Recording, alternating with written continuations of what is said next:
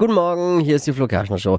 Hier ist Hitradio in 1. Sommergefühle, die liegen in der Luft. Äh, Steffi hat Tipps für die perfekte Date Night. Hypes, Hits und Hashtags. Flo Kerschner Show Trend Update. Was gibt's Besseres als ein entspanntes Picknick im Sommer mit dem oder der Liebsten, ne? Hm. Und weil Liebe durch den Magen geht, gibt's jetzt drei Picknick-Food-Trends. Und zwar einmal Avocado-Nudelsalat. Dafür braucht ihr Nudeln, Spinat, Avocado, Tomaten, ein bisschen Zitrone und Gewürze.